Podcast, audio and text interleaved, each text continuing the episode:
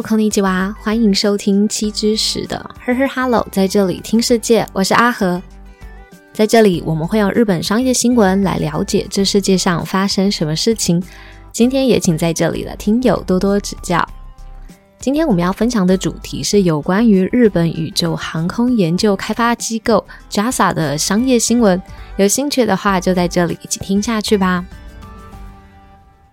我们在先前集数呢分享过许多日本宇宙航空研究开发机构 JAXA 的消息，像有关于 JAXA 和三菱重工共同研发可以重复利用的火箭，预计在二零三零年的时候呢发射出号机等等的商业新闻。而今天要分享的这则新闻呢，是有关于日经社论的一个文章，在说明目前 JAXA 呢正要进入了新世纪的太空时代了。所以，我们现在一起了解一下。日经社论表示，JAXA 新世纪的太空人时代要来了。根据尼 K 下列字日本经济新闻的社论就指出，日本宇宙航空研究开发机构 JAXA 最近选出了新科太空人候补人选，分别是任职于世界银行的 Swama Kodo 桑以及外科医生 Yoneda Ayu 桑。预计这两位新科太空人呢，经过两年的太空训练之后呢，将可以展开宇宙任务。预计未来这两位呢，很有可能会成为第一组踏上月球的日本人。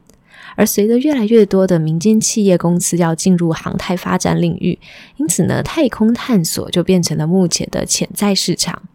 这篇社论呢，就表示说，在这个背景之下，各界就开始去寻求不同专业背景的太空人，而这样多元背景的太空人资格，也成为了近代甄选航太人员的新趋势。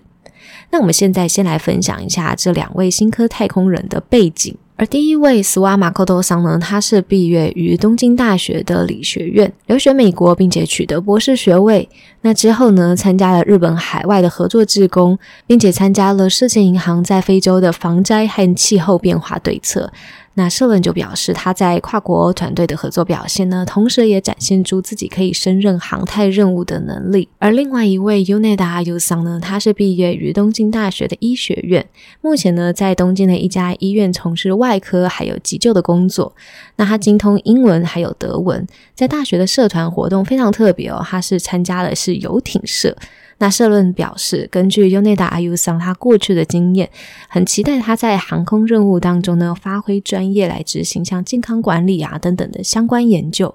而本次的航太人员申请人数呢也创下了历史新高，总共呢有四千一百二十七人参加报名。那可以想见，目前航太任务受欢迎的程度之高。同时，社论也表示，对于将来有许多不同的人才要投入航太发展啊，商业活动也感到非常欣慰，很期待。而这回 JASA 的航太人员申请的条件呢，取消了过去必须具备理科大学的学位，还有自然科学的工作经验这种限制，而让具有学术背景的专业人士也可以来参加申请，大大的开放了申请的条件。那因此呢，本次航太人员的申请人当中呢，闯入最后一关的试验者有将近二十 percent 的呢，都是非理科背景的专业人士。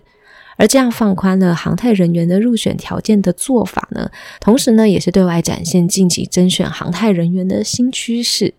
那由于现在的航太任务主要都是航太人员负责在太空站里面进行科学实验，或者是操作相关仪器，有鉴于太空站内的设施还越来越趋向自动化的发展，因此呢，未来的太空任务呢，已经不会像像过去一样局限于那种复杂高度的技术特殊任务。那有鉴于此。JASA 呢，就希望可以取得各方的人才，也会定期的去举办类似的招募活动，希望不受到传统的框架束缚，聘用到符合航太需求的多样化人才来加入航太任务的行列。那另外一个未来申请人可能要考量的点，就是在执行航太任务当中，原本在地球上面的工作该如何保持平衡，以及如何要进行工作交接，那这也是非常值得思考的地方。那社论最后呢，还有表示说，如果未来的太空人执行太空任务任务之后呢，可以将这个难得的航太经验转去做创业，也是不错的决定。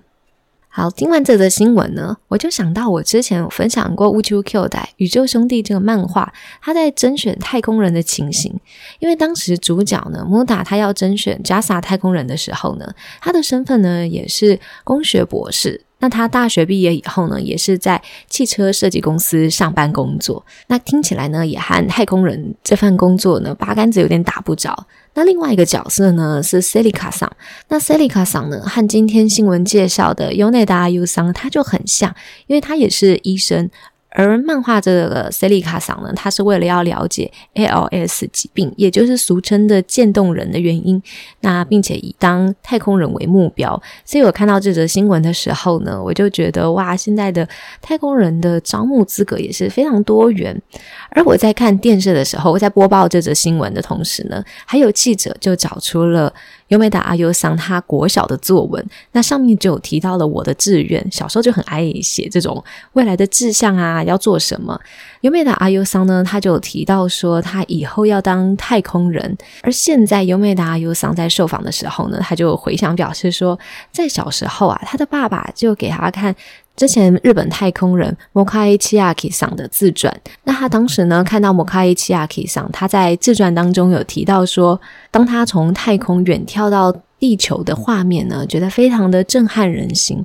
那这段文字的叙述呢，也让小时候的优内达阿优桑表示说：“嗯，那我以后呢也要成为太空人。”他就下了这样子的心愿。因此呢，在本次 JASA 应募太空人的条件放宽的时候，也让具备有医学背景的优内达阿优桑可以一圆小时候想当太空人的梦想。那最后呢，再来分享一下 JASA 的资讯。JASA 呢是日本宇宙航空研究所开发机构 （Japan Aerospace Exploration Agency） 的简称。而 JASA 的成立呢，可以追溯到二零零三年的十月一号。当时日本的三个航空机构呢，分别是文部科学省的宇宙科学研究所，还有独立行政法人的航空宇宙技术研究所，以及宇宙开发事业团。三个航空机构最后呢，被合并成为了 JASA。而目前 JASA 的总部呢，是位于东京都的调布市，并且在鹿儿岛县的种子岛上面设有太空中心。那目前 JASA 主要的任务呢，就包含了研究还有开发人造卫星，其他的任务呢也包含了探测小行星，还有未来可能登月计划。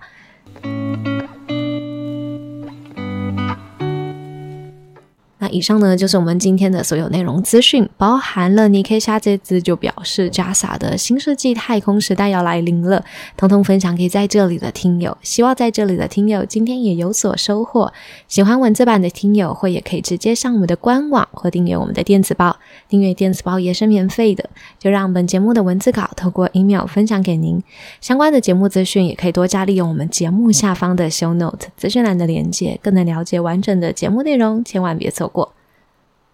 这里是 Her Her Hello，在这里听世界，我是阿和，非常感谢您花时间收听跟持续陪伴。我们现在有开放抖内赞助，欢迎您的实际支持，也可以在 Apple Podcast 或 Spotify 留下五星好评，以及想对我说的话，我会非常感谢您。那喜欢也欢迎分享给有兴趣的听友，让更多人知道这个节目。祝您有美好的一天，有以及尼基哦。那我们就下次空中再见了，拜拜。